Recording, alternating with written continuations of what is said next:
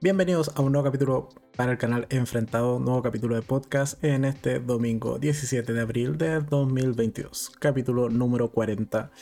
¿Cómo pasa el tiempo? ¿Qué tal? ¿Qué tal? ¿Cómo están? Bienvenidos. Entonces, el día de hoy vamos a tener un podcast tranquilito, de estos sin mucho... sin divagar por tantas series, sino que nos vamos, vamos a tener un capítulo más bien centrado en solo estrenos que han habido en la semana, eh, otras series que ya hemos comentado eh, en los podcasts anteriores, porque básicamente el fin de semana, bueno, gran parte del fin de semana que pretendía trabajar en realidad descansé, así que me, me, di un, un par de horas extras de relajo, más de lo que realmente tenía planificado, así que bueno, en muchas series no avancé. Suponía que hoy día íbamos a tener eh, capítulos de la segunda temporada de Westworld. En realidad ni siquiera vi un capítulo en la semana, así que quizás esté para la próxima. No me comprometo a nada, pero eh, haré todo lo posible porque el capítulo 41 del podcast sea sobre la segunda temporada de Westworld. Hoy día no. pero bueno, vamos a ir saludando a quienes eh, ya se están incorporando a esta transmisión en vivo en YouTube. Eh, Inés, eh, hola, hola, ¿cómo estás? Yo todo bien, eh, más descansado este fin de semana, pero ya bueno, a, darle para, o sea, un poco haciendo la previa a lo que se viene en la siguiente semana. Y también a Adi, wow, dice, wow 40, sí, yo nunca esperé realmente que los podcasts tuviesen como esta buena, este buen recibimiento. el primer podcast salió sea, igual que como en los primeros videos del canal, son un poco. No son un desastre, pero son. dan mal rollo. Había muchas cosas que configurar, muchas cosas que eh, planificar, plantear y que se fueron puliendo con el pasar del tiempo. Pero sí, ya vamos en el 40 y creo que eh, se vienen bastantes más, al menos eso es lo que yo espero. Así que también Adi, bienvenida al podcast del día de hoy. Y Luis, que también ya ha llegado, bienvenido Luis. Eh, al podcast de hoy. Espero que sea del agrado y que hayan también eh, ustedes que suelen estar en, estos directos hecho su tarea y haber visto al menos los capítulos de las tres grandes series que vamos a comentar el día de hoy. Que entonces nos vamos un poco a cuál va a ser el cronograma, el itinerario del podcast de hoy. En particular, lo de siempre. Primera parte, vamos a comentar resumen semanal eh, qué es lo que pasó por el canal durante la semana, qué es lo próximo que se viene, al menos que ya tengo programado y que ya he visto, porque por allí tuve un traspié con una serie que pensé que estaba estrenada completa y solo estrenado en sus dos primeros capítulos, así que no me sirve de mucho como para eh, eh, comentarla en videos semanales, o sea, videos diarios, perdón. Y después, segunda sección, que va a ser la única segunda parte, no vamos a tener tercera, en donde vamos a comentar tres grandes series que hemos ido siguiendo semana a semana. Por un lado, Halo. Por otro lado, vamos a comentar el nuevo capítulo de Moon Knight. Y finalmente, eh, que es este, sí, este compromiso sí lo cumplí desde la semana pasada, que es comentar los cuatro capítulos eh, que van de Tokyo Vice. ¿De qué se trata? Porque es una buena serie. Al final ya me he decantado porque si es una buena serie creo que vale la pena echarle una mirada de manera periódica y semanal. Así que eh, un poco la, intención de este podcast es convencerte de que Tokyo Vice es una buena serie y así podamos irla viendo semana tras semana. Así que en general de eso va a tratar el podcast del día de hoy. Y también está Ángel por acá. Ángel, bienvenido al podcast del día de hoy. Entonces, y bueno, también voy a estar tomando bastante agua porque, bueno, el resfriado aún eh, hace sus estragos. Pero bueno, entonces nos vamos con la primera sección del podcast del día de hoy, que es principalmente el resumen semanal. Y para esto, dado que ya hago de por sí las mismas miniaturas para la publicación, sobre todo en Instagram, bueno, usémoslas y comentemos en este caso con apoyo visual para quienes estén viendo este, este directo en YouTube. Eh, las series del reporte semanal o del resumen semanal. Así que que comenzamos el día lunes. El día lunes estrenamos eh, opinión respecto a esta serie que se llama like, eh, Wolf Like Me, que está en Star Plus. De nuevo, tengo la duda, pero estoy seguro que es Star Plus. ¿O no? No, mentira, es Amazon. Sí, está en Amazon Prime. Sí, porque ya la vi buscando otra serie, está en Amazon Prime. Bueno, pequeños deslices. El punto es que es una serie muy cortita, son solo cuatro, son solo seis capítulos en donde básicamente la protagonista, eh, como ya publiqué el video sin spoiler aquí en el podcast, me eh, doy la libertad de hablar con un poquito más de spoilers. Básicamente la protagonista es la loba, o sea, ella sí es una mujer loba y tiene que lidiar con ello. Pero en paralelo también, bueno, tiene esta suerte de inicio de romance con el protagonista que al final de cuentas, si bien es una serie con esta característica de fantasía, porque tenemos mujeres lobas dentro de la serie, eh, es muy sutil el tema de, la, de esta fantasía y es una serie mucho más centrada en las relaciones interpersonales, sobre todo entre esta pareja que se está recién conociendo y como este hecho de que ella sea una mujer loba, al final de cuentas es una suerte de metáfora o alegoría de los problemas que solemos acarrear eh, al momento de entablar una nueva relación. Por lo tanto, es una buena serie. Se basa mucho más en la relación de estas dos parejas, de estas dos personas como pareja, de cómo van a ir afrontando este hecho de que, bueno, ella una vez al mes le baja el apetito y se quiere comer a su pareja, pero son pequeños detalles, son cosas que pasan, comer literalmente. Así que, bueno, una serie que al menos a mí me gustó muchísimo, como señalado está en Amazon Prime, estoy casi seguro. Pero eh, si no es, en, Amazon, porque lo estoy haciendo, diciendo simplemente de memoria, sería en Star Plus. Pero estoy casi seguro que es en Amazon. Así que Wolf Like Me, una muy buena serie para echarle una mirada. Y además que es cortita. Son seis capítulos de media hora. Entonces se ve muy, muy rápido realmente esa serie. ¿Qué más? Inés dice Tokyo Vice. Van cinco capítulos. Te falta uno. O sea, no has hecho la tarea. Estoy seguro que son cuatro. O que van cuatro. Después lo vamos a discutir, pero estoy casi seguro que solo se han estrenado cuatro. Porque de hecho los vi el, cuarto, que es el último que se había estrenado, lo vi justo antes de entrar al cine a ver eh, eh, Animales Fantásticos, Los Secretos de Dumbledore. Así que por eso sé que, o sea, tengo como reciente que son cuatro solamente. Después lo vamos a comprobar. Pero vale, entonces, el lunes comenzamos con Wolf Like Me. Después, el día martes, eh, una serie para la que no, o sea, al menos una temporada para la que muchos no estamos preparados. Estrené opinión respecto a la quinta temporada totalmente innecesaria de Élite. Eh, ¿Qué más puedo decir? Es innecesaria. O sea, a ver, recapitulemos. Cuando di mi opinión, mi review y comentario respecto a la cuarta temporada, dije que era una temporada absurda, pero al menos era entretenida.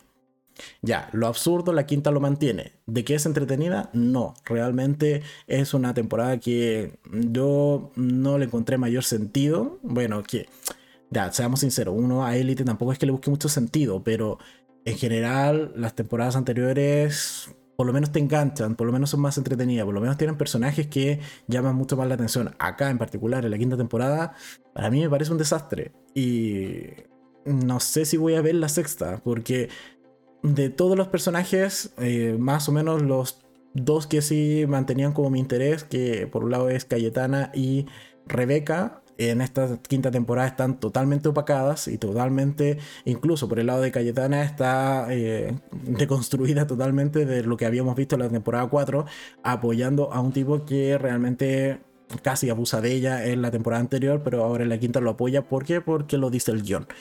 Entonces ya, ningún personaje que le quitaron todo el sentido que tenía de una buena subtrama en la temporada anterior. Pero a mayores, mm, las nuevas incorporaciones tampoco es que llamen mucho la atención, son malas incorporaciones, excepto la chica que no recuerdo el nombre, pero es la rubia nueva que aparece, que dice bebé para todo, bebé para aquí, bebé para allá, que bueno, ya es es de lo mejorcito que tiene la temporada. ¿Por qué? Porque es un personaje que tiene bastante grietas y se logran explotar de manera correcta.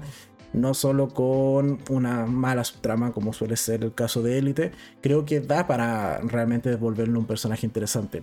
Pero el resto, realmente teníamos subtramas predecibles, personajes que no iban a ningún lado. El mismo protagonista que Samuel es un desastre en la temporada, así que en general, a mí no me gustó Elite, así que eh, pueden ir a ver también mi opinión sin spoilers, pero porque además hago el repaso personaje por personaje.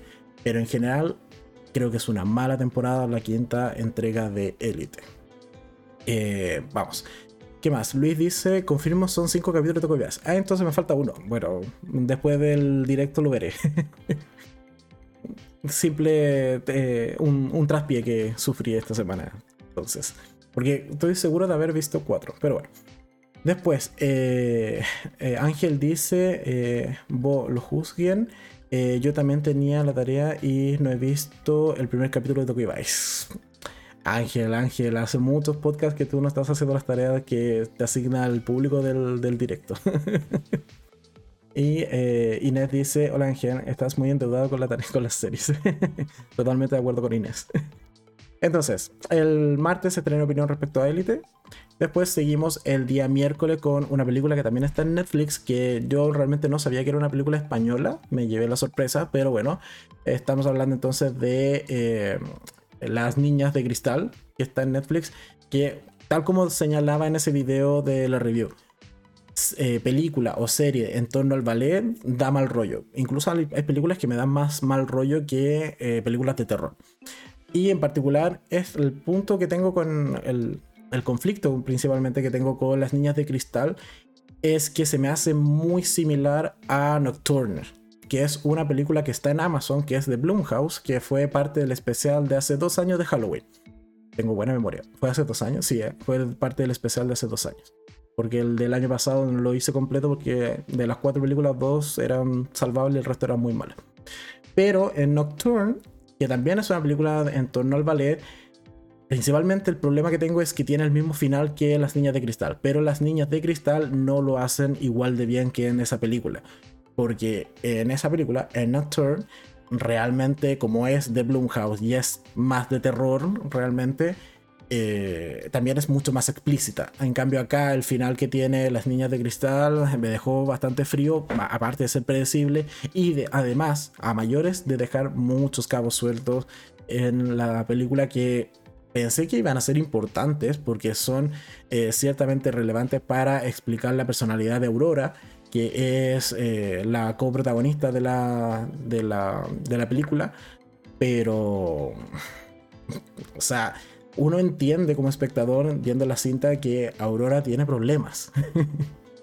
pero la cinta tampoco se encarga de realmente explicarlos o terminar de explicarlos. Así que es algo que no me terminó de gustar realmente de las niñas de cristal. Por el lado de las coreografías, maravillosas, están muy bien logradas, muy bien coreografiadas y se ven realmente con un buen nivel. Pero la trama es donde realmente flojea la película de las niñas de cristal, en mi opinión. Eh, vamos a leer los comentarios. Dice eh, Luis, de hecho, el último capítulo eh, se. ¿Qué? Se. Se la todos pagan. No entendí. O sea, sé que estás hablando del último capítulo de Tokyo Vice, pero no entiendo qué quieres decir. Y Ángel dice, sí, ya terminé un proyecto que me tomó casi tres meses. Felicitaciones, Ángel.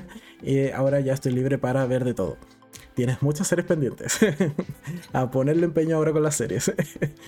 Eh, y eh, bueno, también Ángel saluda a Inés, porque aquí este, este público del directo eh, se ha formado una bonita comunidad.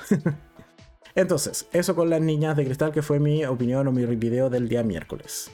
Después, tengo que el día jueves estrené esta película que se llama Yaksha, Operaciones Despiadadas, o al menos esa es su traducción al español, que es película surcoreana muy entretenida, es de acción pura y dura eh, y con un caso que al final de cuentas trasciende eh, ciertas, eh, ciertas fronteras porque involucra a Sur Corea, Corea del Norte, Japón, China, por ahí menciona incluso a Rusia.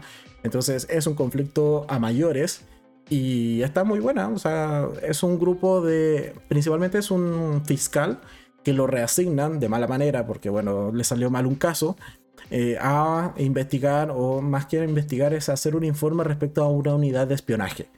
Y bueno, se va a ver involucrado en toda una gran misión en que tiene características internacionales, que como he señalado, está bastante entretenida la película de Yaksha. Así que es de lo mejorcito que ha estrenado Netflix últimamente. Totalmente recomendada si que no la han visto. O, o, si gustan de las películas, en este caso de acción. Así que Yaksha, muy buena eh, recomendación para entretenerse viendo películas de acción.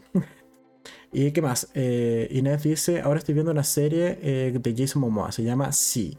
es como te gustan, es como me gustan a mí, con harta sangre y muertes. La conozco, pero por alguna razón nunca la empecé.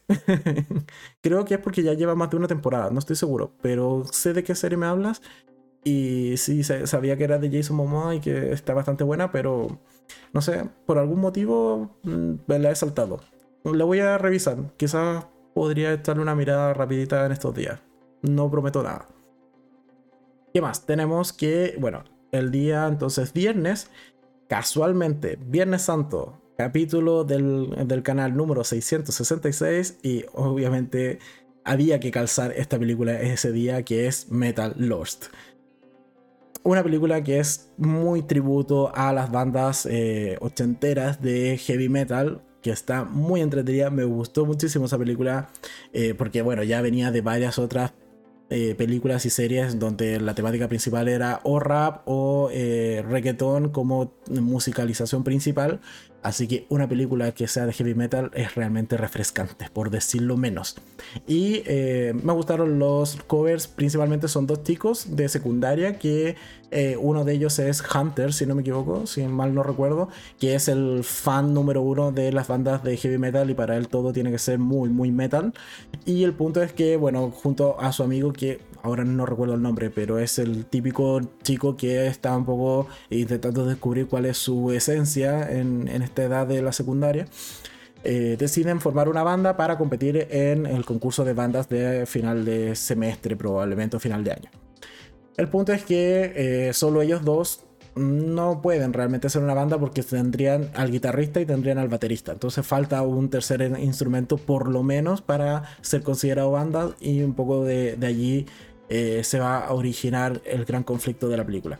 Muy entretenida Metal Lords, si no lo han visto, denle una oportunidad, aunque no les guste el heavy metal, no importa, véanla.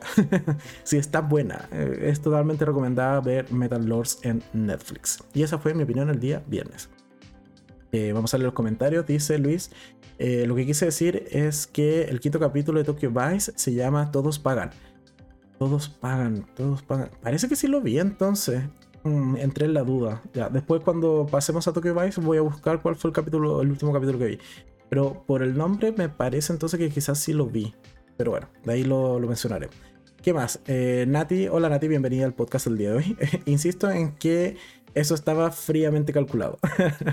Qué buen setlist de Metal, el de Metal Lords. Sí, totalmente de acuerdo. Y no, no estaba del todo fríamente calculado. Pero sí tenía esto de que ya había visto que iba a llegar pronto a el capítulo 666. De hecho, con Caco habíamos comentado así que habíamos, así que haríamos, no sé, algún especial, algún directo. Y muy probablemente si hubiese sido día sábado, eh, sí hubiésemos hecho un directo. Pero eh, justo se daba que caía día viernes, no nos coordinamos nunca realmente para hacer un enfrentado especial 666. Y bueno, de las películas que había visto en la semana, justo había visto esta, calzaba perfecto, hay mucha mención a Satanás durante la película, así que bueno, qué mejor. Lo que sí fue totalmente casual es que haya caído el capítulo 666 en Viernes Santo. Eso no lo tenía eh, premeditado ni calculado para nada, son simples casualidades que pasan. ¿Y qué más? Eh, Ángel dice Metal Lords, eh, Viernes Santo, capítulo 66. qué buena decisión hacer coincidir todos los números, sí. También ahora mientras eh, hacía la pauta del, podcast pensé en, ¿y si el video hubiese durado 6 minutos con 60, esa con 6 minutos o algo así? No, pero después fue una idea que descarté. Podría haber extendido la duración del capítulo para también darle más 6, pero no se me ocurrió a tiempo. Entonces, Metal Lords, mi opinión del viernes. El día de ayer, eh, junto a Kako, que ya lo mencionábamos, bueno, durante estas eh, festividades santas fuimos a ver eh, Los secretos de Dumbledore o los Animales Fantásticos, Los secretos de Dumbledore al cine. Y el día de ayer, de improviso y sin mucho preámbulo, hicimos directo, hicimos un enfrentado que creo que resultó bastante entretenido, nos reímos muchísimo, sobre todo por la cabra, que es parte emblemática para quienes hayan visto la película. La cabra es un tema central dentro de la trama. Le decimos cabra porque al final de cuentas es una criatura mágica que parece una cabra pequeña o también puede ser un ciervo, un cervatillo. Entonces eh, le decíamos cabra. Pero en general creo que ayer lo pasamos bastante bien, fue muy entretenido ese directo, así que eh, si no lo han visto, totalmente invitados a verlo, eh, obvio después del podcast. Y también está subido en formato podcast por si simplemente nos quieren escuchar. Eh, destrozar ciertamente la película, al menos por mi parte. A Caco le encantó, pero por mi parte eh, yo le tiro un poco más las orejas a eh, Animales Fantásticos, Los Secretos de Dumbledore. Y con eso terminamos la semana porque hoy día jueves, o sea, hoy día jueves, hoy día viernes, ¿qué me pasa? hoy día domingo no, no hubo video especial o video adicional, simplemente el podcast. ¿Qué se viene para la próxima semana? Y aquí ya sí con menos spoilers, pero bueno. Mañana lunes está ya programado, cargado en el canal, así que pueden ir a ponerle recordar para no perderse el estreno. Eh, tenemos serie de HBO Max que se llama Ninis, es una serie mexicana de comedia, comedia cortita tipo sitcom, eh, de estos capítulos de 20 minutos, 22 minutos y además son 10 capítulos. Básicamente es un grupo de 5 amigos que viven juntos en una casa y ni trabajan ni estudian. De ahí viene el nombre de la serie y bueno, les pasan cosas graciosas principalmente. ¿Hay cosas más graciosas que otras? Sí, como toda sitcom. Pero bueno, ahí está en HBO Max esta serie de Ninis y mañana mi opinión respecto a qué tal me pareció esta primera temporada. ¿Qué más? Ángel dice, eh, por no volver a comentar en los videos, YouTube no me notificó del live. Lamentablemente. Aún, o sea, yo entiendo que es importante el tema de la campanita muchas veces, eh, al menos a mí lo que hace YouTube es eh, mandarme un correo cuando va a iniciar un directo. Y por eso es también que cada directo que se hace, ya sea los enfrentados o el mismo podcast, tiene un contador de 5 minutos al inicio por eh, esperando a que YouTube mande la notificación, que se publique en redes sociales, etc. Y así la gente puede entrar desde el inicio. trato de facilitar la información o facilitar el aviso, pero bueno, YouTube no siempre colabora. Así que bueno, es importante que también por eso sigan al, canal de... Eh, al, Instagram del canal, porque ahí también siempre estamos publicando em, información respecto a... Espérenme, déjenme sacarlo. Ahí está. Eh, información respecto a cuando se van estrenando nuevos videos. Así que totalmente recomendado seguir en Instagram a la cuenta del canal, que es simplemente arroba enfrentados.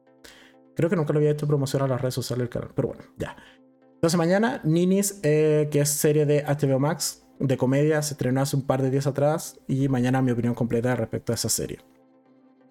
Después tenemos una grandísima serie, desde ahora lo digo. Y si no la han visto, deberían verla antes de ver el video del martes. Pero estoy hablando entonces de esta serie que se estrenó en Netflix en estos días y eh, básicamente es Anatomía de un escándalo.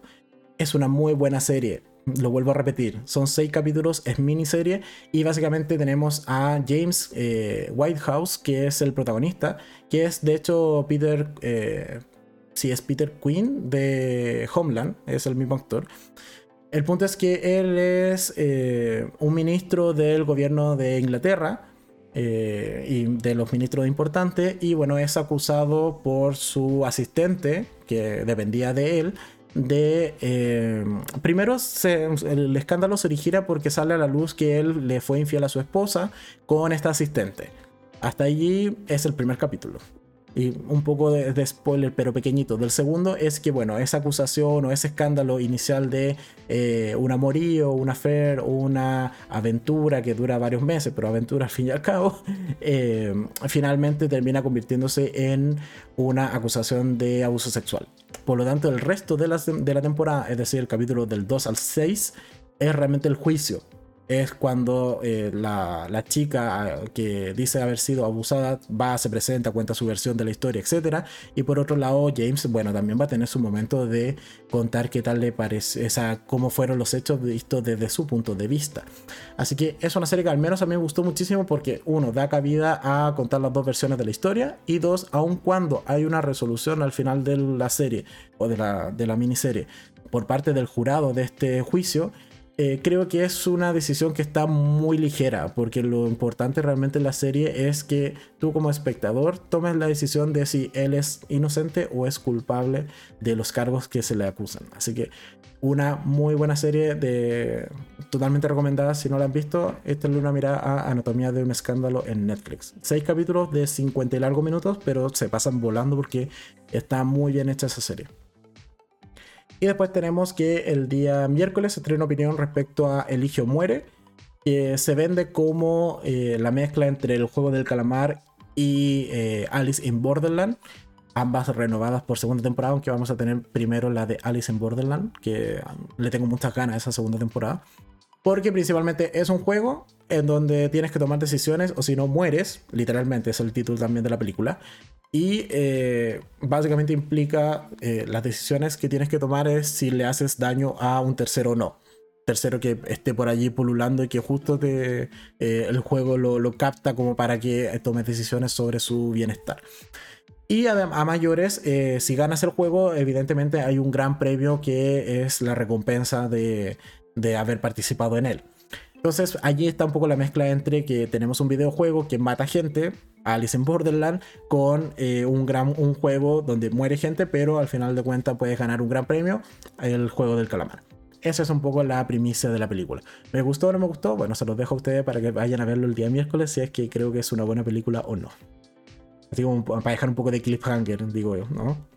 Ya, entonces, eso para el miércoles. Y para el jueves tengo opinión respecto a una película que está en Amazon Prime que se llama, o se traduce también como Agente 355, o en algunas partes se tradujo como Agente 355, que es película de espía, película de acción, película de acción protagonizada solo por mujeres, entre ellas eh, Charlize Theron.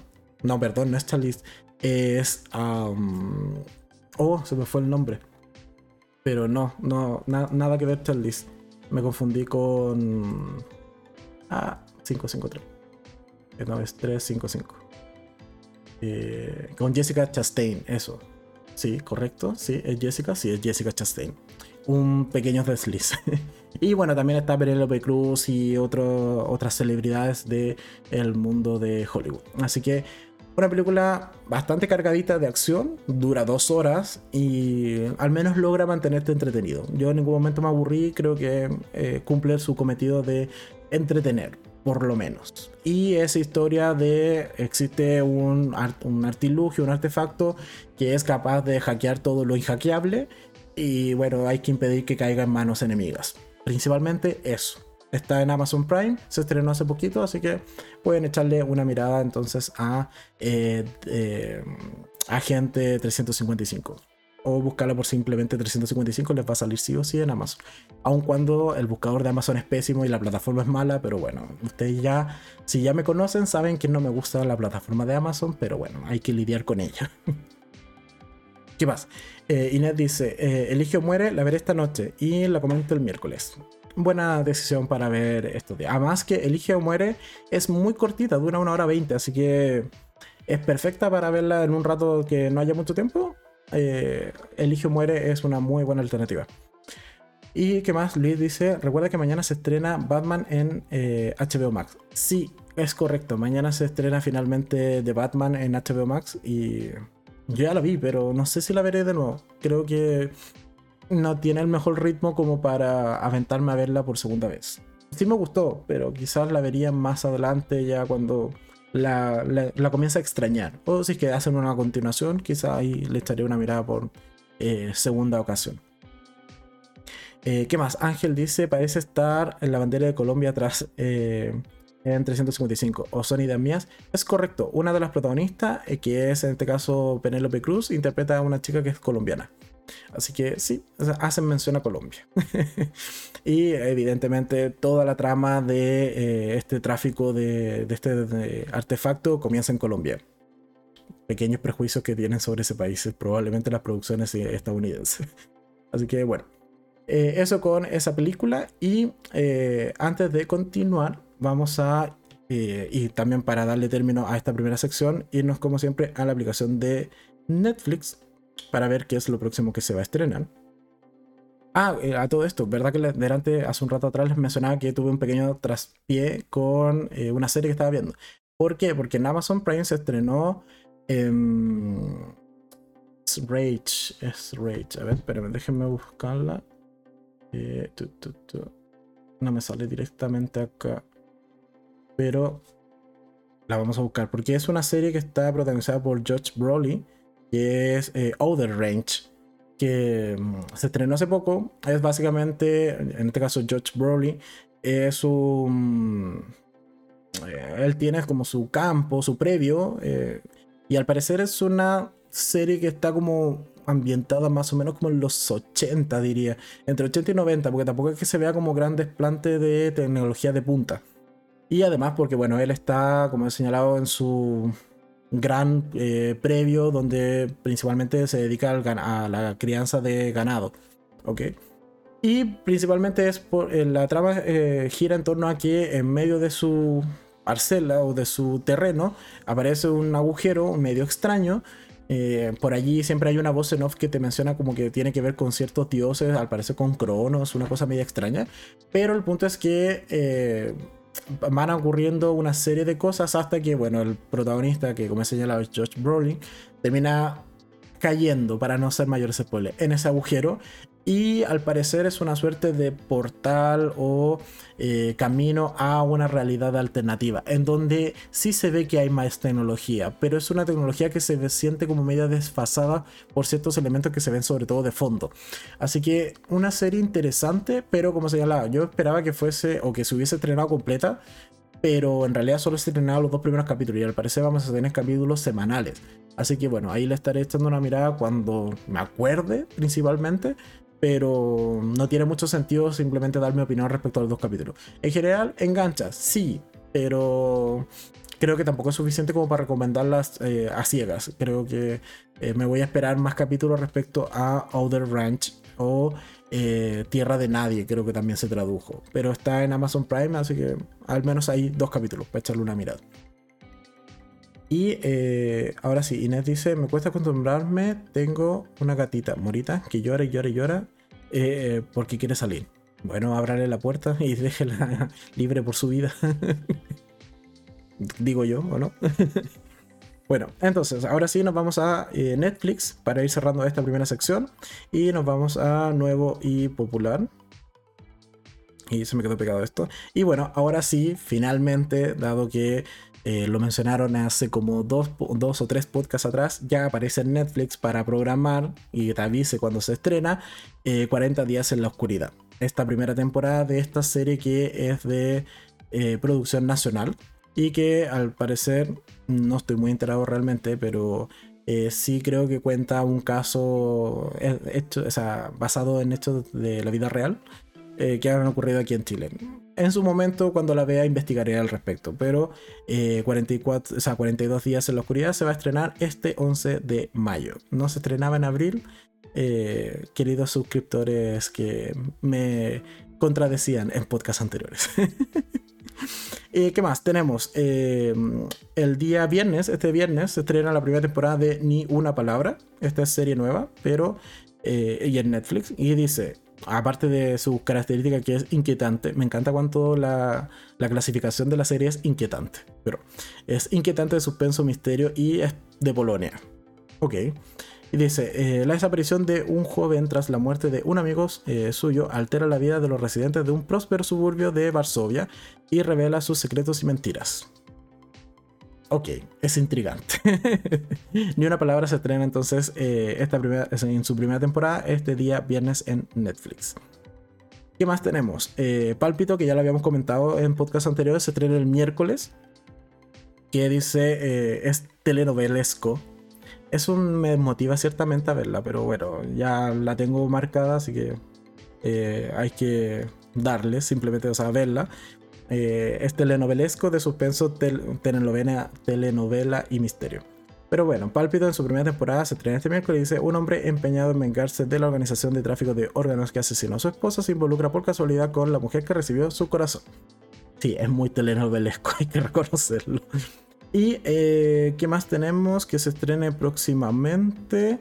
Eh, Principalmente esto tengo marcado como hay un, me parece que va a ser tipo documental que se va a estrenar el 27 de abril, es decir, antes de que se acabe este mes, que es eh, un documental en torno a el misterio de la, eh, el misterio de, Marilyn Monroe, respecto a, qué involucra su muerte principalmente.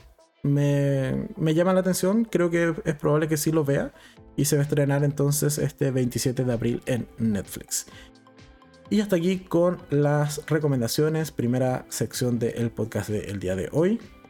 ¿Qué más ha pasado en la semana que sea de interés público? De hecho, lo tenía anotado. Em, bueno, ya tenemos que aparece lo del 42 eh, días en la oscuridad para que puedan marcarla en su aplicación. En la semana también salió el tráiler de la cuarta temporada de Stranger Things, al menos el primer volumen, que además ya tiene fecha de estreno que es el 27 de mayo. Así que va quedando poco más de un mes para que tengamos finalmente la cuarta temporada de Stranger Things, que hay que verla sí o sí. Y eh, algo que eh, me llamó la atención, que le saqué de hecho pantallazo, no, no, lo traje muy preparado, pero es que dentro de los anuncios que hubo en la semana, por parte de la cuenta oficial de The Umbrella Academy, eh, salieron algunas imágenes promocionales, afiches, afiches, etcétera, de los miembros de, de Umbrella Academy. Estos eh, eh, miembros de que ya hemos visto en la, temporada anterior, es decir, número 1, 2, 3, 4, 5, 6, 7 y 8. Donde 5 es el, el mejorcito y todo el mundo lo sabe. Pero lo particular es que dentro de estos afiches, evidentemente, aparece Elliot Page, que anteriormente, eh, o sea, que hace ya un par de meses, incluso diría un par de años ya, más o menos de memoria diría, eh, finalmente terminó su transición a pues, finalmente convertirse en Elliot Page. Y existía toda esta suerte de duda, en la cual yo sí me asumo, de qué iba a pasar con el personaje de Vania en la serie de The Umbrella Academy. Y el punto particular es que desde las cuentas oficiales en Twitter eh, ha salido que el personaje ya va a dejar de llamarse Vania y simplemente ahora se va a llamar Victor. Así que al parecer también vamos a ver esta transición de chica a chico en la serie de The Umbrella Academy por el papel que interpreta en este caso eh, Elliot Page. Un dato curioso, pero también salió durante la semana, así que me, eh, me interesaba dejarlo comentado aquí en el podcast. ¿Qué más? Eh, Inés dice, lamentablemente para mí las producciones chilenas son tan fomes o aburridas que no he visto ninguna. Eh, sí, no hay tan buenas producciones. o sea que en cuanto a series, yo solo he visto la de mm, eh, este, La Jauría, que está en Amazon Prime y que tiene eh, pronosticada segunda temporada. Que al menos a mí no me gustó mucho realmente La Jauría y es uno de los primeros videos que tiene el canal. Así que no es necesario que lo vayan a ver. Espérense mejor, mi opinión, a la segunda temporada que va a tener mejor calidad. De eso se los aseguro. Pero recuerdo que la primera temporada no era tan buena. Y bueno, aún así logró tener segunda o renovación por segunda. Y bueno, esperemos que lo hagan mejor que la primera. Creo que tenían todo lo necesario para que fuese una buena temporada, pero eh, ciertamente se desaprovechó un poquito, por decirlo de manera suave. Así que eso, vamos a tomar agüita. Y finalmente entonces ya damos por terminada la primera sección del podcast del día de hoy. Creo que esto de tener material de apoyo visual eh, hace que me extienda más en, los comentarios con spoiler o más eh, desinhibidos ciertamente de las series que pasan por el canal durante la semana. Así que eh, quizás mantenga el formato en los siguientes podcasts. y además así también les ayuda a ustedes, quienes están viendo este directo ven el después el podcast en video, eh, a, entender mejor de qué serie o qué película nos estamos refiriendo. Así que ese apoyo visual creo que ayuda. Entonces, volvemos a la vista de, em, de apoyo visual de, eh, para eh, dar inicio entonces a la segunda sección y final del podcast del día de hoy. En donde ya semana tras semana venimos comentando eh, capítulos de ciertas series. En particular veníamos comentando, o ya veníamos de arrastre con un par de semanas comentando Moon Knight, también comentando Halo, y esta semana vamos a agregar entonces esta tercera serie que es Tokyo Vice. ¿Por qué? Porque principalmente el podcast anterior comenté que si tras verla me llamaba la atención y creía que era una serie que se pudiese ir comentando semana tras semana, la iba a proponer acá para traerla al podcast y al final de cuentas ir comentando el avance de estos protagonistas. Así que tras haberla visto, creo que sí es una buena serie, que vale la pena echarle una mirada y eh, principalmente eh, es cierto lo que me comentaban delante en el podcast. Me falta el capítulo 5 bueno, lo comentamos la próxima semana junto con el 6. Hoy día vamos a comentar solo los cuatro primeros. Eh, qué extraño que se me haya pasado. Estoy seguro que se estrenaba los días jueves, pero bueno. El punto es que vamos entonces a comenzar con Tokyo Vice. Vamos a pasar acá. Entonces, tenemos Tokyo Vice. Es una serie que va a contar con 8 capítulos, si mal no recuerdo. No, 10, perdón. 10 capítulos, según IMDB. Y yo a IMDB le creo. Eh, si están programados 10 capítulos o no. Sí, me parece que sí. No es más probable que sea noche y que termine el 28 de abril. Ah, efectivamente. Entonces, esta semana se estrenaron dos. Eso es lo que ocurrió. Ya, ok, listo. Sabía que no podía estar del todo equivocado, pero sí, efectivamente se estrenaron dos capítulos de esta semana y el quinto se llama Todos, eh, Todos Pagan. Ok. Entonces, tenemos esta serie que es de producción. Eh, de un segundo es de producción estadounidense, en donde su idioma es en realidad japonés con inglés mezclado, en su idioma original. Básicamente nos presenta a Jake, que es el protagonista joven de la serie, interpretado por Ansel Elgort, que es principalmente un periodista eh, de ascendencia estadounidense que ha decidido realizar su carrera principalmente en Tokio, Japón y para una revista o para un periódico más bien de, eh, dicha zona, de dicha ciudad.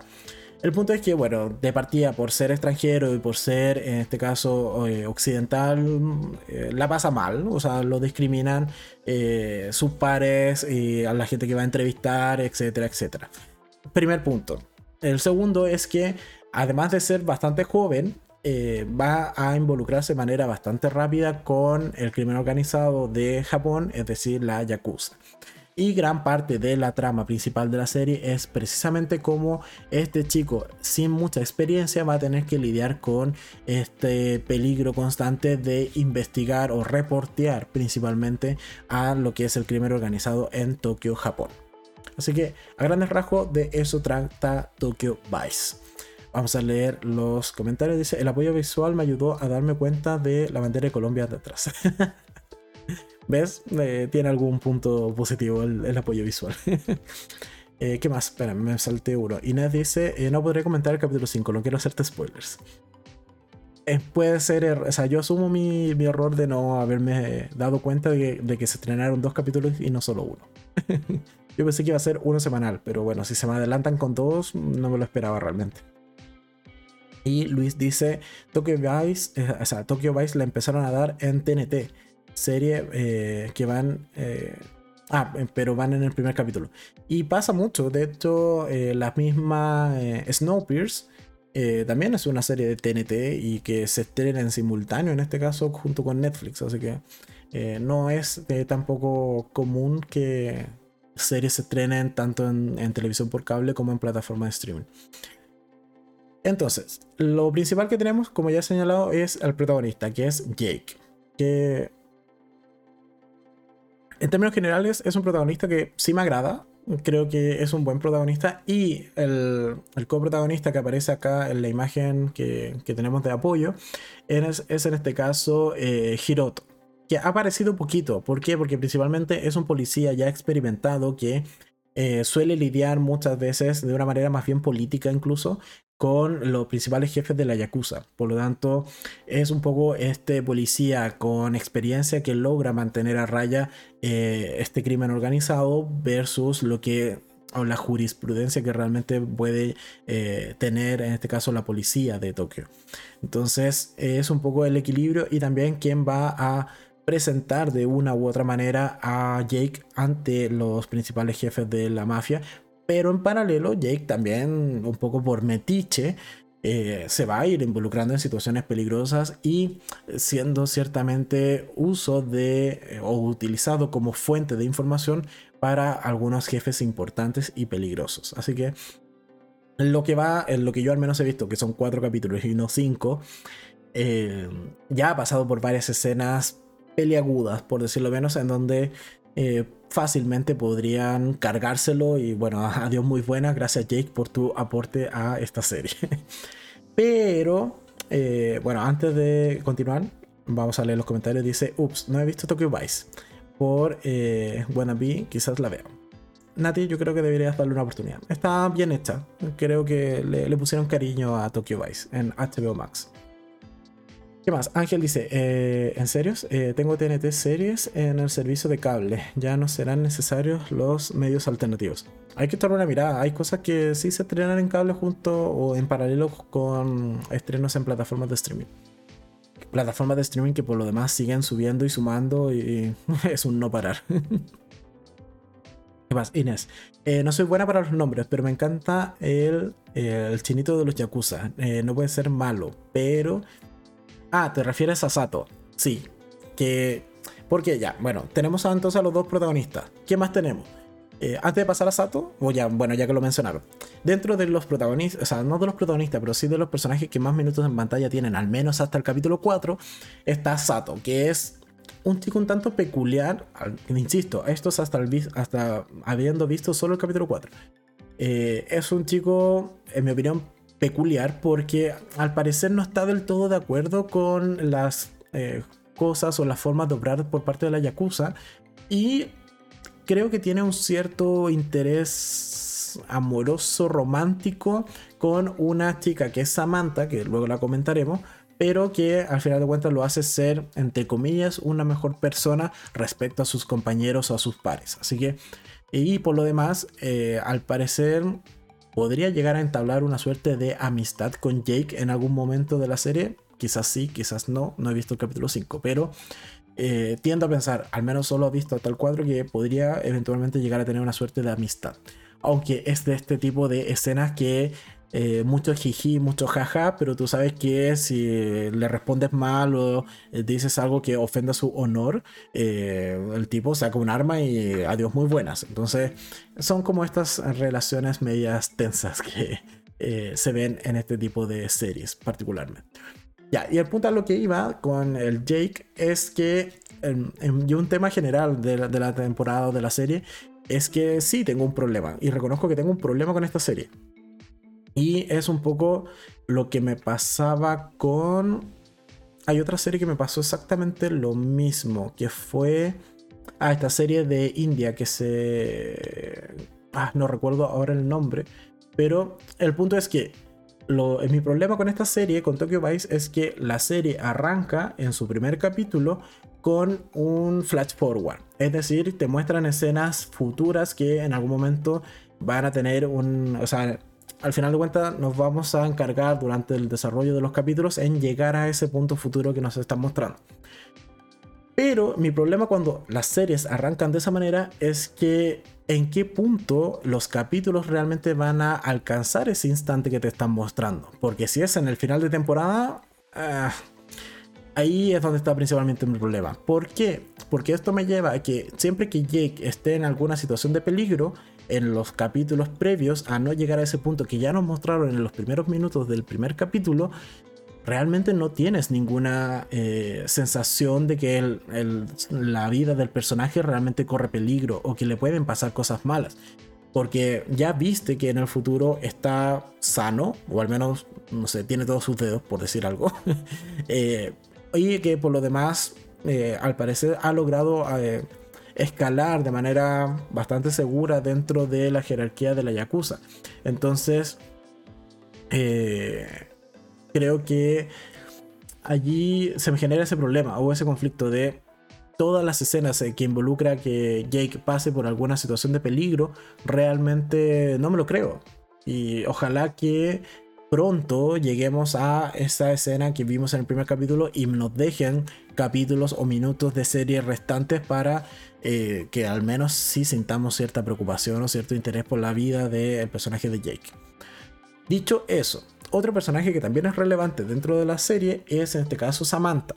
Samantha es una chica, es una suerte de escort que trabaja en un en uno de los clubes nocturnos que son ciertamente no administrados, pero diríamos protegidos, muy entre comillas, por la Yakuza o por una de, eh, de estas bandas pertenecientes a la Yakuza japonesa.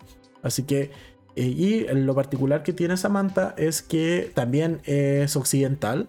Y eso gusta mucho de, la, de, de los chicos japoneses.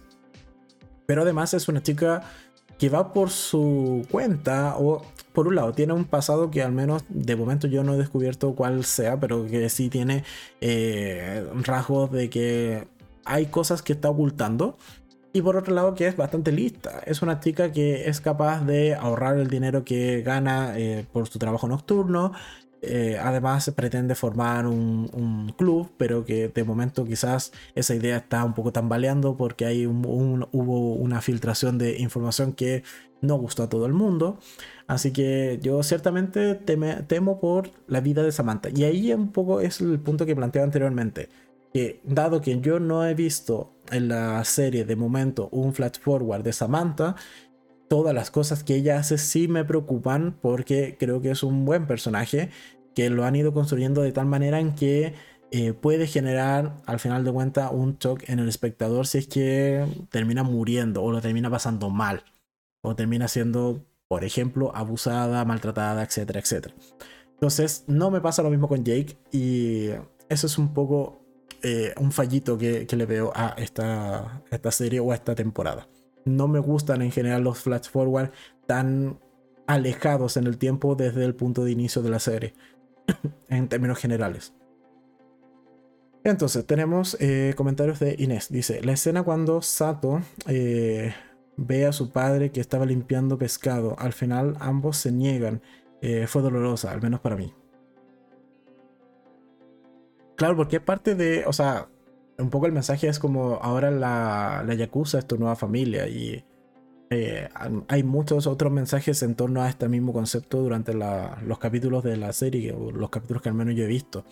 Eh, cuando, por ejemplo, golpea a un par o a un, a un colega, eh, un poco el, que está como por encima de ellos, esta suerte de jefe, le dice como has golpeado a alguien que es parte de, como de tu familia. O sea, hay cosas que se respetan dentro de esta jerarquía bastante estricta que tienen este, esta forma de crimen organizado. ¿Qué más? Luis dice, eh, el tema de los prestamistas son eh, cosas serias con los yacuzas. Ya, muy buen punto, se me había pasado. Pero sí, efectivamente, eh, un poco también para poner en contexto a quienes nos estén escuchando. Efectivamente en la serie también existe una suerte de subtrama que es parte del caso principal que está investigando Jake, que involucra a una empresa que al parecer es una empresa fantasma que se encarga de entregar préstamos a las personas eh, de escasos recursos o que realmente el sistema financiero ya no los acepta por ser morosos, principalmente por no tener los recursos necesarios para afrontar dichas deudas. Y el punto es que además de prestarles dinero, les hacen firmar una suerte de seguro de vida que no incluye la, exclusión de la condición de suicidio, pero y, además este seguro, el beneficiario principal es precisamente la empresa de préstamo. Por lo tanto, lo que hacen al final de cuentas es prestarte dinero, extorsionarte posteriormente o joderte la vida de tal manera que termines suicidándote y luego cobran el seguro de, eh, de muerte, eh, el seguro que también le hicieron pactar a la persona que le pasaron dinero. Me parece un negocio redondo, no mentira. Pero el punto es que eh, planteado de esa manera, tiene sentido que la empresa fantasma realmente pueda financiarse y incluso como mismo lo dice Jake, han logrado ponerle un precio al suicidio. Y si se sigue por esa línea de investigación, creo que es un caso interesante a desarrollar o una subtrama interesante a desarrollar en los siguientes capítulos. ¿Qué más? Ina dice, en el capítulo 5 saldrás de duda de la manipulación de la manipuladora Samantha. Eh, muchas gracias. ya, ok. Más intenciones tengo todavía entonces de, ver el capítulo 5.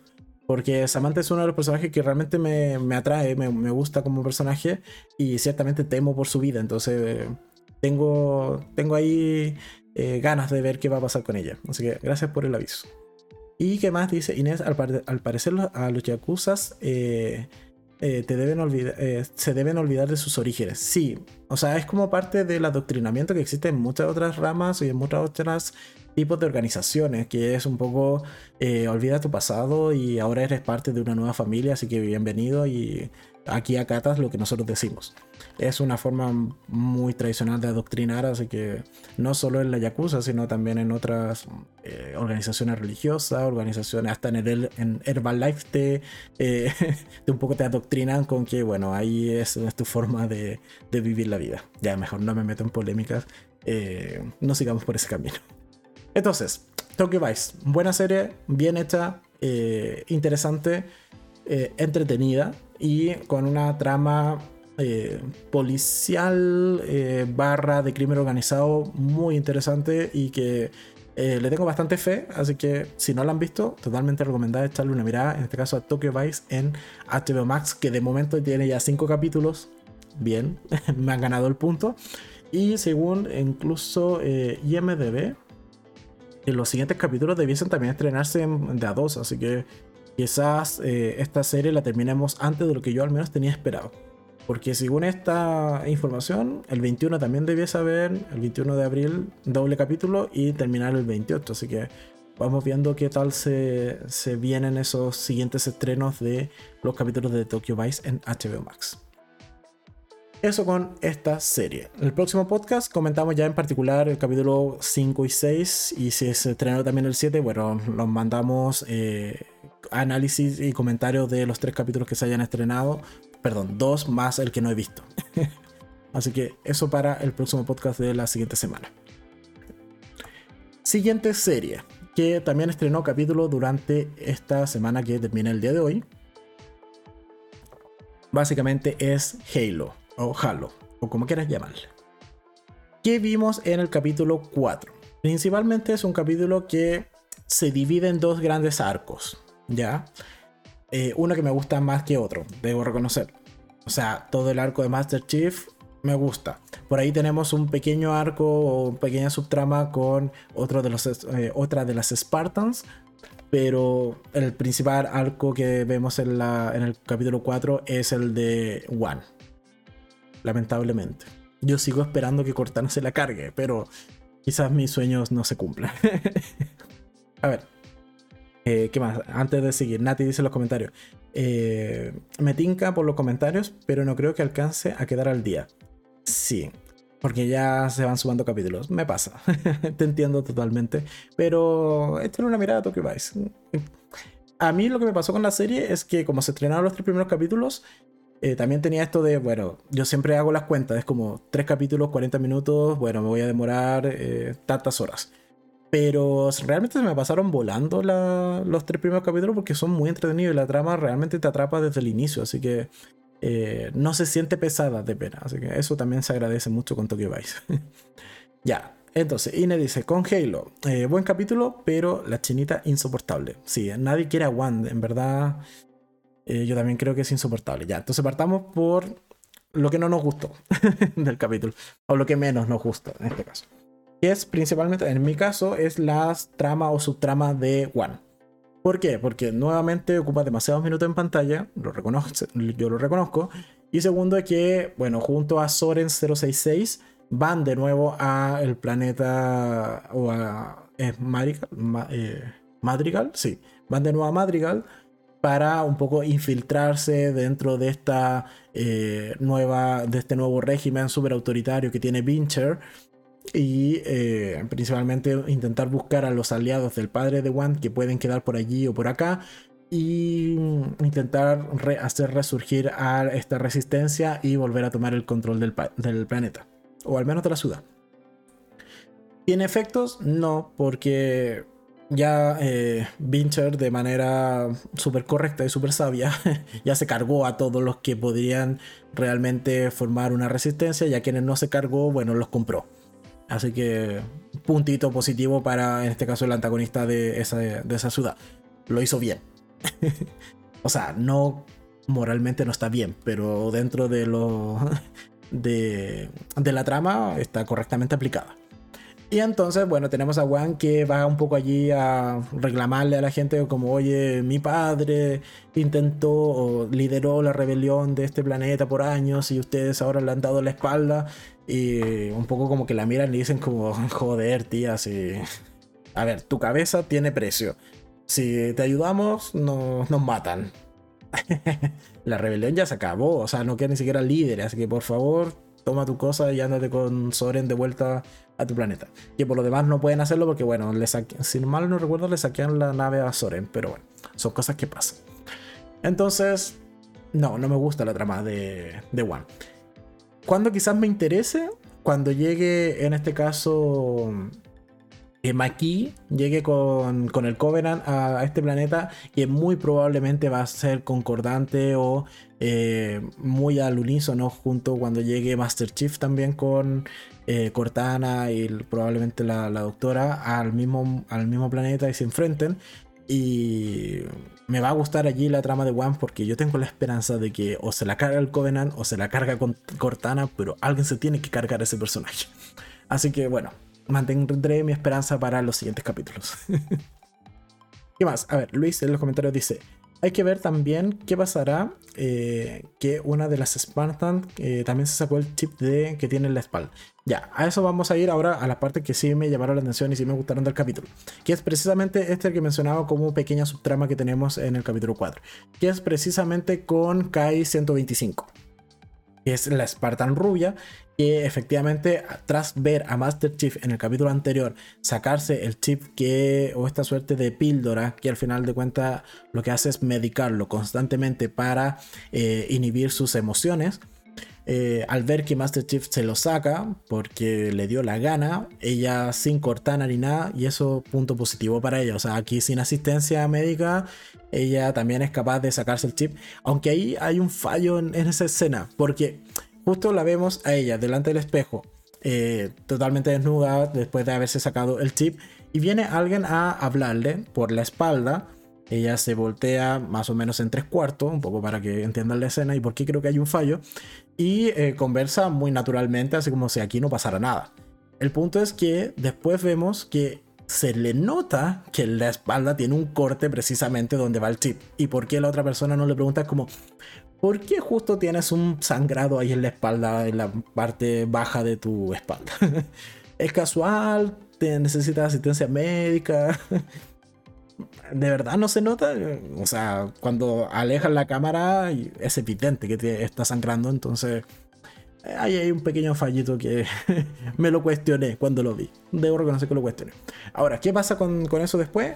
Principalmente que ella comienza a sentir, comienza a tener eh, o a intentar que sea tratada como, como persona más que eh, como un arma. Y eso me gusta mucho. O sea, tenemos armas sentientes ahora, eh, así que bueno.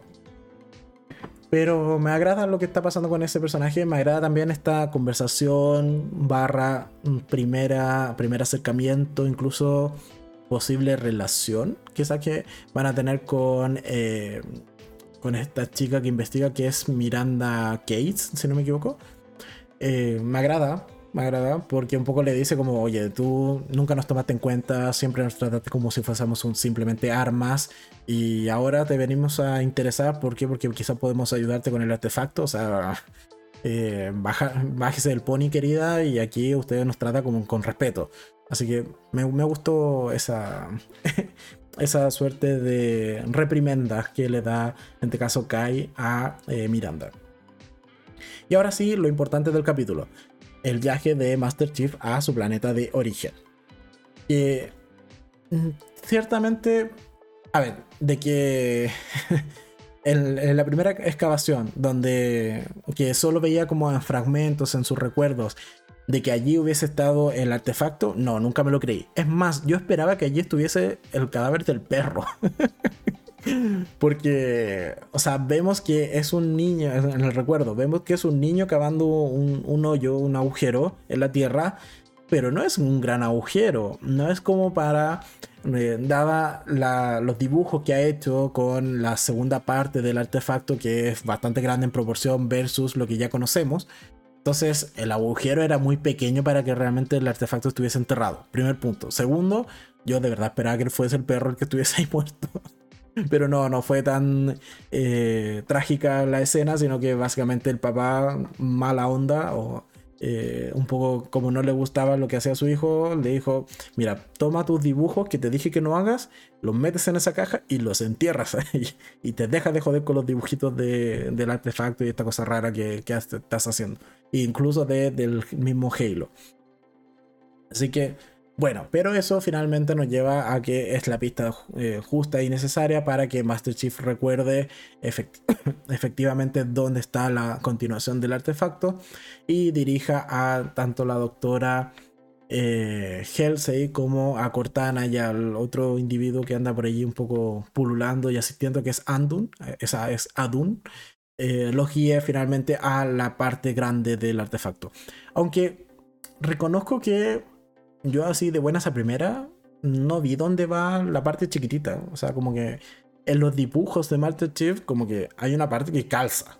Que, o sea, tiene en medio del artefacto un forado donde, forma triangular donde calza el artefacto. Yo eso, en la cosa que está en la piedra, no lo vi. Quizás porque esté cubierto por la roca, pero alguna explicación tendrán que darle porque así con la imagen, o sea, con el plano que nos dan del artefacto o de la segunda parte del artefacto, yo no veo ninguna parte donde calce o encaje la cosa chica, la cosa pequeña. Pero bueno, en términos generales, eso es lo que vimos en el capítulo. Eh, Master Chief yendo a eh, tener sus recuerdos de su pasado. Vemos que incluso la doctora Halsey lo conoce desde que es muy pequeño y que tiene una suerte de habilidad extraña en el hecho de que siempre acierta con qué eh, cara eh, de la moneda va a salir al tirar el típico cara o cruz. Pero... Y también, bueno, se revela que efectivamente la doctora lo conoce desde que es muy pequeño. También vimos al inicio del capítulo el flashback de cuando realmente es un niño y está siendo entrenado para ser Spartan. Entonces, ahí un poco como que a mí se me fue cayendo un poco esta teoría de que en realidad eh, Maki, que es la chica extraña que veíamos en el capítulo 2 o 3, en el 3 me parece, sí, en el 3, eh, fuese la hermana. Creo que esa teoría pintaba bien, tenía sentido, pero visto lo visto, mm, creo que quizás podríamos irla descartando. A ver, ¿qué más? Inés en los comentarios dice, eh, yo pensé lo mismo, que eh, lloraba por enterrar a su perro. Todos matamos al perro. Somos unos desgraciados. Todos hemos matado al perro de, de John en esta serie. bueno, yo creo que el perro sigue vivo. Ni siquiera muerto, pero bueno, son cosas que pasan. Eh, pero eran esos dibujos lo hizo para proteger a su hijo. Sí, pero protegerlo de qué? Del artefacto, de la interacción que tiene con él, de que el, el Covenant no se enterase de que había un humano que era capaz de activar este artefacto no sé, son cosas que más adelante probablemente sí tengamos respuesta, pero de momento no. ¿Qué más? Luis dice, yo en lo personal me encanta el traje de Master Chief. Eh, eh, les quedó muy genial. Sí, a mí también me gusta. Creo que representa bien lo que es realmente el traje en el videojuego. Pero reconozco que a momentos, sobre todo cuando se mueve demasiado ágil, eh, se nota que es platicucho. O sea, que que no tiene como este acabado metálico que me esperaría, sino que se ve como, mira, eso yo tenía figuritas de acción y soldaditos de estos verdes que pintaban igual al traje de Master Chief. Eh, ¿Qué más? Inés dice, eh, no me gusta mucho el tipo que acompaña a la doctora, algo oculta. O sea, en general ellos dos algo ocultan. Y es muy probablemente el, el, qué pasó con los padres. Yo creo que por allí va un poco la, la, trama principal o la mayor revelación que vamos a tener en la temporada de qué pasó realmente con los padres. O si que efectivamente eh, él tuvo una hermana, aunque de momento como que no, no, nos han dado pistas de que allí él haya, mientras era un niño, o el que haya recordado, el tener una hermana. O sea, recordó al papá, recordó a la madre, al perro, a sus dibujos, al artefacto, pero ¿cuál sería el sentido entonces de, que no, de no recordarse que también tuvo una hermana? Yo creo que es un familiar lo suficientemente importante. Además, considerando que es muy probable que si son hermanos, sean eh, gemelos. O sea, no, no gemelos, son de estos que nacen juntos. Son gemelos, ¿no? Ya, bueno, hermanos. Entonces, eh, tendrían la misma edad, se hubiesen criado juntos, hubiesen interactuado muchísimo. Entonces, como que no tendría mucho sentido que particularmente eso no lo esté recordando. Ahora, si es Cortana quien está bloqueando esos pensamientos o esos recuerdos, eh, podría tener un poquito más de sentido. Vale, ¿qué más? dice Nati, en trama cada vez se aleja más del juego. Sí, y es algo que, bueno, igual siempre lo mencionaron. De que no era canon con los videojuegos, de que iba a ser una historia totalmente aparte, así que por ese lado han ido bien. Eh, pero ciertamente guardan las referencias. Por ejemplo, eh, cuando Kai, está, creo que es Kai, eh, que está como revisando esta arma que encuentran del Covenant, cuando están como en este laboratorio donde están, hay muchos restos de miembros del Covenant. Esa arma sí sale en los videojuegos y efectivamente tiene unos par de pinchitos o unos cristales que se pueden, o sea, que tras disparar e-, era un arma muy útil porque no tenías que tener buena puntería. El arma como que, o sea, el disparo como que se iba hacia el ser vivo, entonces era muy útil cuando tenías mala puntería. Pero hay esas pequeñas referencias del videojuego que igual creo que vale la pena. Y además dice, eh, pero fue genial tener referencias de los cortometrajes. ¿Ves? También en ese caso tú has encontrado referencias de los cortometrajes en la serie. ¿Qué más? Ángel dice, como no he visto la serie... Gracias Ángel. eh, eh, puedo ir a cenar y volver. Esta semana me pongo al día. Ángel, debes ponerte al día con muchísimas series. Pero principalmente con las tres que vamos llevando ahora semanalmente acá en el podcast. Yo creo que con eso es un buen inicio para ponerse al día. Ya que Euforia hay que tener un cierto estado de ánimo para verla en maratón, sobre todo.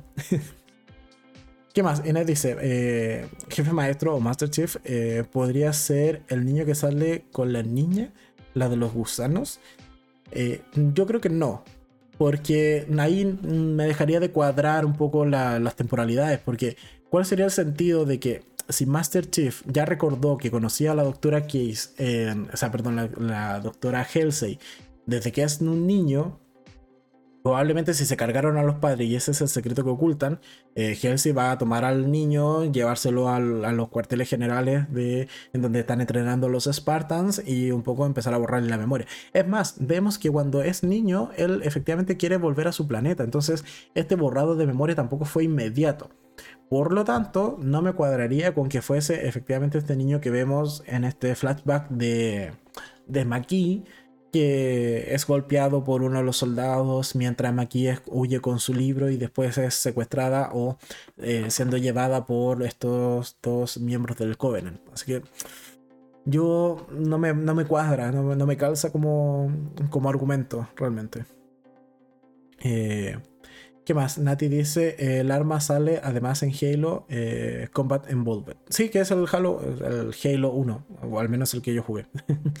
Así que sí, allí sale esa arma. Y también sale la otra de Plasma, la que es verde, que se ve como en el primer capítulo, que son los que llevan los miembros del Covenant, ese también sale.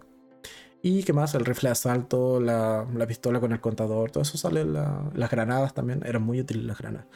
Eh, también salen en el primer videojuego. Entonces, eso en cuanto a Halo. ¿Buen capítulo? Sí, porque siguen desarrollando la trama, pero eh, voy esperando cada vez con más ansia el capítulo 6. Al menos de palabras del, protagonista en una entrevista que hay en, YouTube, que la vi el otro día, que es un poco como el backstage de la serie. Eh, él mencionaba que su capítulo favorito precisamente era el 6, así que yo tiendo a pensar que en el 6 finalmente se van a cargar a One. No, mentira. Pero sí vamos a tener un enfrentamiento como corresponde entre los Spartans y eh, miembros del Covenant que ya va haciendo falta. Ahora, si pasa de nuevo en Madrigal, pobrecitos de los habitantes de ese planeta que los usan como arena de duelo. Pero bueno, son cosas que pasan. Así que buen capítulo el de Halo de esta semana. La serie me sigue gustando. En términos generales, me sigue gustando la eh, temporada de Halo. Y finalmente hemos llegado a el capítulo 3 que se estrenó esta semana de Moon Knight. A ver. Es un capítulo que está entretenido. Sí. Es muy continuación del anterior, es decir, con, en este caso, Steve o em, eh, Mark Spector eh, persiguiendo a este individuo que se llevó el escarabajo, es decir, a Arthur. Y lo vemos un poco investigando por aquí, investigando por allá. Pero... A ver, el capítulo tiene un fallo gigante que a mí en lo particular no me gustó para nada. Ciertamente me lo spoileé, también lo reconozco. O sea, me, llevé un par de spoilers de, este capítulo 3 de Moon Knight. Pero el punto que no me gustó. Cada vez tengo que tomar más agua. O si no, este podcast hoy día no lo terminamos. Pero el punto que no me gustó del capítulo, principalmente, es el juicio. Esta suerte de juicio que le hacen a, eh, a Mark Spector por parte de las otras deidades de eh, las deidades egipcias. ¿Por qué no me gustó? Porque no tiene ningún sentido. o sea, a ver, mi impresión respecto a las deidades de Egipto es que son todos unos tarados, realmente.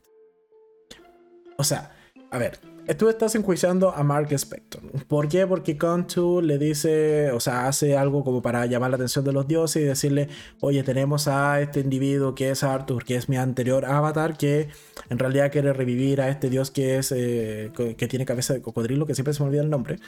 Pero quiere revivir a este dios y un poco eh, a eso hay que impedirlo porque si no va a dejar un desastre acá en, en la tierra y hace todo lo necesario para llamar la atención de los eh, dioses egipcios que lo citen a esta suerte de juicio y em, al final del día eh, le pregunten, oye, ¿qué está pasando?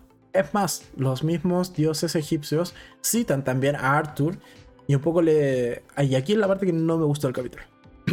Porque principalmente le dicen, Don Arthur, ¿cómo está? Bien, bien, ¿y ustedes cómo están? Tanto tiempo, hace mucho que no los veía. Bien. Eh, usted aquí, mira, está este señor, este individuo aquí, este Mark, que dice que además que está medio loco, se, ve como medio extraño. Eh, mientras veíamos a, a Kanchu eh, gritando, así que desaforado y muy alocado, o muy fuera de juicio. De sano juicio. Pero dicen como, mira, él lo está acusando de que usted está aquí para eh, eh, revivir a este o liberar a, este, esta diosa o este dios egipcio. Eh, ¿Está usted aquí por eso? Y la respuesta es como el, su respuesta es algo así como el desierto tiene arena. y uno puede quedar como ¿qué? a ver, yo le pregunté ¿quiere revivir la cosa o no? No, mira, el desierto tiene arena y ¿es acaso un pecado caminar por la arena? Eh, no, yo estoy aquí porque me gusta la arena. Esa es la respuesta. Y los dioses egipcios que dicen como, ah, ya, ok, está bien. Y además él dice como, no, pero este que, me está acusando, eh, él está loco. Así que no, no lo tomen en cuenta. Ah, ok, ya, listo. Todo así como like, dejan el me gusta, la suscripción y la campanita. Y todo el mundo dice como, ya, ok, mira, él tiene razón. Aquí en verdad el tipo está medio extraño, está medio charlado, así que no le vamos a creer. De verdad, ese es el juicio de los dioses egipcios. Con razón no han hecho nada bien durante milenios, po. O sea, realmente un desastre. Esa escena a mí no me gustó para nada. De realmente no tiene ningún sentido. No puede llegar a un juicio en que te pregunten como, ¿usted quiere revivir a un dios egipcio? No, mira, el desierto tiene arena. o sea, esa es, esa es la respuesta. Literalmente, el desierto tiene arena. Sí, sabemos que el desierto tiene arena, pero responda la pregunta, señor. Bueno, cosa que no pasa. Esa parte no me gustó del capítulo. Leamos los comentarios. Eh, ¿Qué más? Inés dice: Me acuso, no logro encantar con esta serie. Lo he hecho, eh, me quedé dormida. De hecho, me quedé dormida en el tercer capítulo. Aburrido o fome. Eh, ¿Qué crees que te diga? Lo comparto. El tercer capítulo no es bueno. Y algo que me preocupa del tercer capítulo es precisamente el final del tercer capítulo. ¿Por qué? Bueno, de ahí vamos a llegar a ello. Voy a seguir leyendo los comentarios y después comentamos el tema del final del tercer capítulo. Eh, Ángel dice, Amit, debería ser el de cabeza de cocodrilo. Gracias, Ángel. Siempre estás aquí para salvarme de cómo se llama ese dios. Me lo voy a anotar en la, ficha para comentarlo con, como corresponde el siguiente capítulo. Se llama Amit. Listo, anotado. Eh, ¿Qué más? Eh, hizo un trabajo de ese dios. No sé si es el de la serie, eh, se llama igual. Sí, es precisamente Amit. Muchas gracias, Ángel. ¿Qué más? Inés dice, Ángel, entonces tendrás interrogación el próximo domingo. bueno, ahí ya la gente del chat comienza a hablar entre, entre sí. Y Ángel se compromete a, eh, que, que le gusta la historia de Egipto y que va a ver la serie. Aunque, ojo Ángel, hay varios cambios respecto a la mitología egipcia real. Entonces, la, la serie se toma varias libertades al respecto. Entonces ya, ese punto del juicio no me gustó para nada. Pero además le dicen un poco a, a Kanchu, le dicen, oye, déjate joder o si no te vamos a convertir en piedra. ¿Qué pasa minutos después? Él sigue jodiendo. ¿Por qué? Porque bueno, como no tienen el escarabajo que perdieron en el capítulo 2 por parte de Mark Spector, Steve y eh, Laila, un poco Cantu les dice como, mira, ya fue, me aburrí, encuentra esa cosa como sea, yo puedo retroceder el cielo nocturno para que, dado que hay un par de pergaminos por aquí, un par de pergaminos por allá que son parte, es de lo mejorcito así que tiene el capítulo esa escena de acción, pero saltándose esa escena de acción, eh, este pergamino muestra como la forma que tienen las estrellas o una suerte de constelación, pero de hace miles de años atrás, cuando precisamente eh, Amit fue... Eh, encerrada de alguna manera. Y Canto dice, mira, yo puedo retroceder el cielo nocturno para que eh, esto te coincida y así utilices esta, esta, información y logres llegar a donde está la tumba de eh, Amit. Y e impidas que eh, precisamente sea liberada.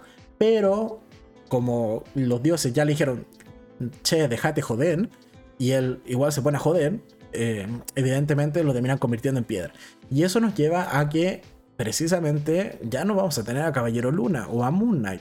Porque eso, en teoría, viene del poder que le otorga Kanchu a su avatar. Entonces, si ahora está convertido en piedra, ¿será que la primera misión que tengamos que ver en los siguientes capítulos es romper la piedra? O sea, romper la figurita de piedra para volver a tener los poderes y después ir a enfrentarse a este dios que al final va a causar caos?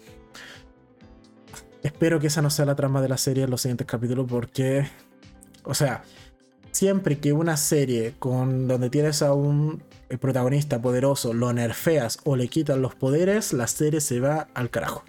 Y eso pasa muchas veces. Es como el ejemplo más claro que hay de eso es la serie que se llamaba El Círculo Sagrado, si no me equivoco, que era una serie de brujas, en donde en el primer capítulo le quitan los poderes a las brujas. ¿Por qué? Vaya uno a saber por qué tomaron esa decisión, pero eso se cargó la serie completa y terminó siendo un desastre de serie. Si aquí al protagonista le quitan los poderes y no los recupera rápido, mm, mal, mal camino el que puede llegar a tomar entonces, en este caso, Moon Knight en Disney Plus. Vamos a tomar agüita. Y leemos los comentarios. Ángel dice, según lo que sé de Egipto, eh, los juicios de los dioses eran súper complejos. Aquí es una varita, o sea, es un. Eh, es un bastón que te dice si eres bueno o eres malo. Y para de contar. Simplificado a lo Marvel, 100%. ¿Qué más? Inés dice: Ángel, no vale, yo, eh, yo quiero seguir viendo esta serie. Pues Ángel dice: eh, Sí, Inés, con tantas libertades que se toman, no sé si me gusta la serie. Yo creo que por ahí puedes entrar en algún conflicto, Ángel. Y finalmente Luis dice, eh, sabes, a mí me pasa que el actor que hace eh, de superhéroe no, no me encanta. Por eso hay veces que eh, se me hace aburrida. A ver, yo ahí difiero. Yo creo que Oscar Isaacs lo hace bastante bien. O sea, a mí sí me gusta su interpretación. Pero me preocupa el, el ritmo que, o incluso la trama que le están dando a la serie en general. Porque hay un detalle que sí me parece súper interesante que pasa en este tercer capítulo. Y es que se dan luces de la tercera personalidad que tiene, eh, en este caso, Mark o Steve, o como quieras llamar. ¿Por qué? Porque hay una escena en particular donde están eh, escapando por su vida, combatiendo con estos como saltos entre personalidades que eh, creo que les quedan bastante bien en la serie. Aun cuando es un recurso para suavizar bastante gore y bastante escena de acción, y es un recurso casi económico el que tiene la serie con, con estos saltos que hay entre personalidades. Pero dejando eso un margen, hay un momento en donde Mark, y viendo su reflejo en este caso con Steve, le dice como, ¿por qué hiciste esto? Y Steve evidentemente dice como, yo no los he matado. Y Mark también dice como, yo tampoco. Y eso evidentemente es una referencia a que efectivamente en los cómics, en realidad Mark y o Steve tienen una tercera personalidad, que no recuerdo su nombre, pero eh, es probable que también la veamos entonces en esta serie. Así que ahí te queda todavía bastante por o de dónde rascar en los siguientes capítulos. Pero, por favor, devuélvanle los poderes en el capítulo 4. Porque, o si no, ahí sí que se va a volver bastante tediosa de ver esta serie. Eh, ¿Qué más?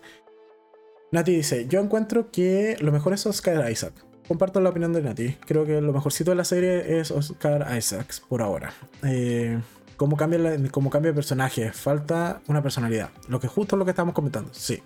Falta la tercera y eh, esperemos a ver cómo la van a ir desarrollando o cómo va a ir surgiendo esta tercera personalidad de, de este individuo eh, peculiar que protagoniza esta serie. Así que en general no me gustó el capítulo. Esperaba algo bastante más decente. Eh, esperemos que el cuarto retome un poco el nivel de los anteriores, que no eran gran maravilla, pero sí eran mucho más entretenidos. Y eh, que, sobre todo, si le quitaron los poderes al final del 3, que próximamente vuelva a recuperar los poderes, porque. O si no, la serie va a costar terminar de verla. Eh, ¿Qué más? Eh, Caco. Hola Caco, ¿cómo estás? Bienvenida al podcast. Dice, solo vengo a decir que Oscar Isaac es el mejor, es el mejor amigui o amigo eh, de Pedro Pascal. Lindos. bueno, Caco y sus gustos extraños por ciertos actores. que muchas veces hemos discutido, pero hoy no será la ocasión de discutir los gustos de Caco. Así que, Caco, un saludo afectuoso para ti, a la distancia. Así que eso en cuanto a eh, la serie de Moon. Un capítulo flojito, con un gran fallo que al menos a mí no me gustó para nada el juicio. Eh, esperemos que lo sigan eh, haciendo mejor en los siguientes capítulos, o si no, no se va a llevar los suficientes gatitos esta serie. Así que, dicho esto, ya vamos a ir dando paso al cierre del capítulo que ha durado más que los anteriores y la voz lo va resintiendo.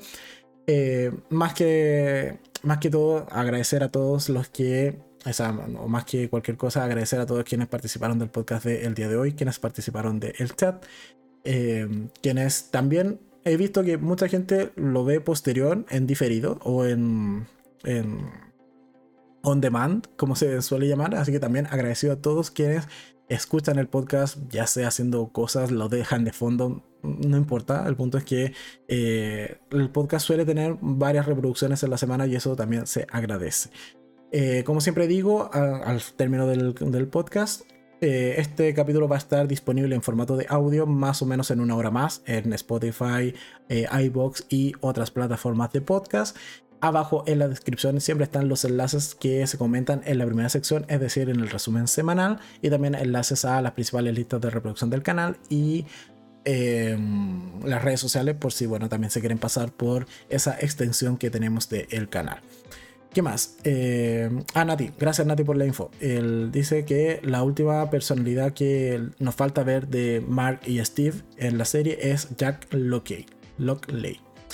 Eh, ¿Qué más? Nati dice, eh, coincido contigo. Ah, que Caco, coincido contigo.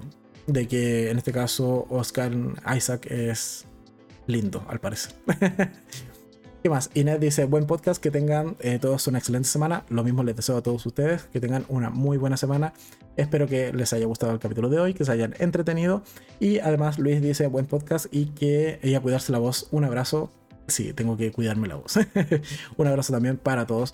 Muchas gracias, eh, agradecido. Y nosotros entonces nos vemos ya mañana, 8 de la noche, hora de Chile. Yo creo que el horario de verano lo vamos a mantener de aquí para siempre. Eh, tiene buena recibida ese horario para estrenar videos, así que lo vamos a mantener. Mañana, como ya señalaba al inicio del video, o sea, al, al, inicio del podcast, mañana toca mi opinión respecto a la serie de Ninis, que está en HBO Max, serie de comedia, que tiene sus altibajos. No diré más, mañana pueden ver mi opinión completa respecto a esa serie. Nada más que decir, simplemente me despido. Nosotros nos vemos mañana en un nuevo capítulo. Muchas gracias a todos. Y el último comentario, Ángel que dice, muy buen podcast. Muchas gracias Ángel. Tienes harta tarea esta semana, varias series que ponerte al día, así que bueno, probablemente la audiencia de este podcast te pase la cuenta el próximo domingo.